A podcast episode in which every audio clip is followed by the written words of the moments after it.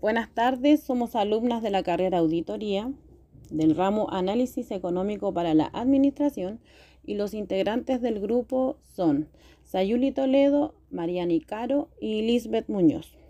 Nuestro podcast trata sobre la macroeconomía en Chile y sus tres factores.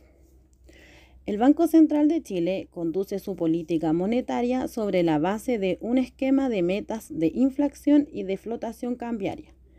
Este esquema tiene como principal objetivo el incorporar el compromiso de utilizar los instrumentos para que Independiente se ubique en el 3%.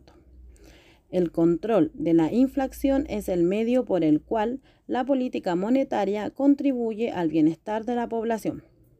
Una inflación baja y estable promueve un mejor funcionamiento de la economía y que un mayor crecimiento económico al tiempo que evita la erosión de los ingresos de las personas. La orientación de la política monetaria hacia el logro de la meta de inflación ayuda a que se demoren las fluctuaciones del empleo y la producción nacional.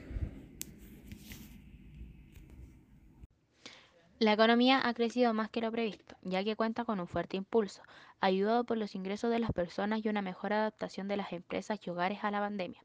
En primer lugar, entre enero y abril de este año, la economía creció más de que lo esperado. Adicional a esto, también hay que destacar que las personas y las empresas estaban mejor preparadas.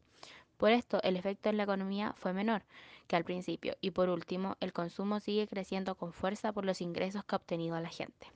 Algunos de estos ejemplos son el consumo privado que ha ido en aumento este último tiempo. Otro punto a considerar son los ahorros previsionales retirados durante estos meses.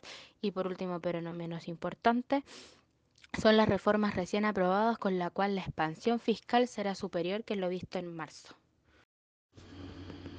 Nosotras como grupo llegamos a la conclusión en el cual podemos indicar que la economía en Chile se ha visto beneficiada este año a pesar de seguir en cuarentena, ya que como se menciona anteriormente, tanto las empresas como las personas han sabido manejar esta situación en la cual estamos viviendo en estos momentos difíciles a causa de la pandemia.